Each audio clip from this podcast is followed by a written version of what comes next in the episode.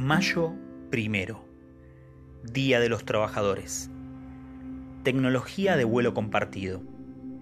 El primer pato que levanta vuelo abre paso al segundo, que despeja el camino al tercero, y la energía del tercero alza al cuarto, que ayuda al quinto, y el impulso del quinto empuja al sexto, que presta viento al séptimo.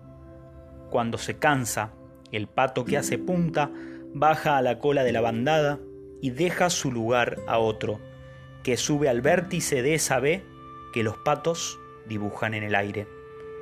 Todos se van turnando, atrás y adelante, y ninguno se cree superpato por volar adelante, ni subpato por marchar atrás. Eduardo Galeano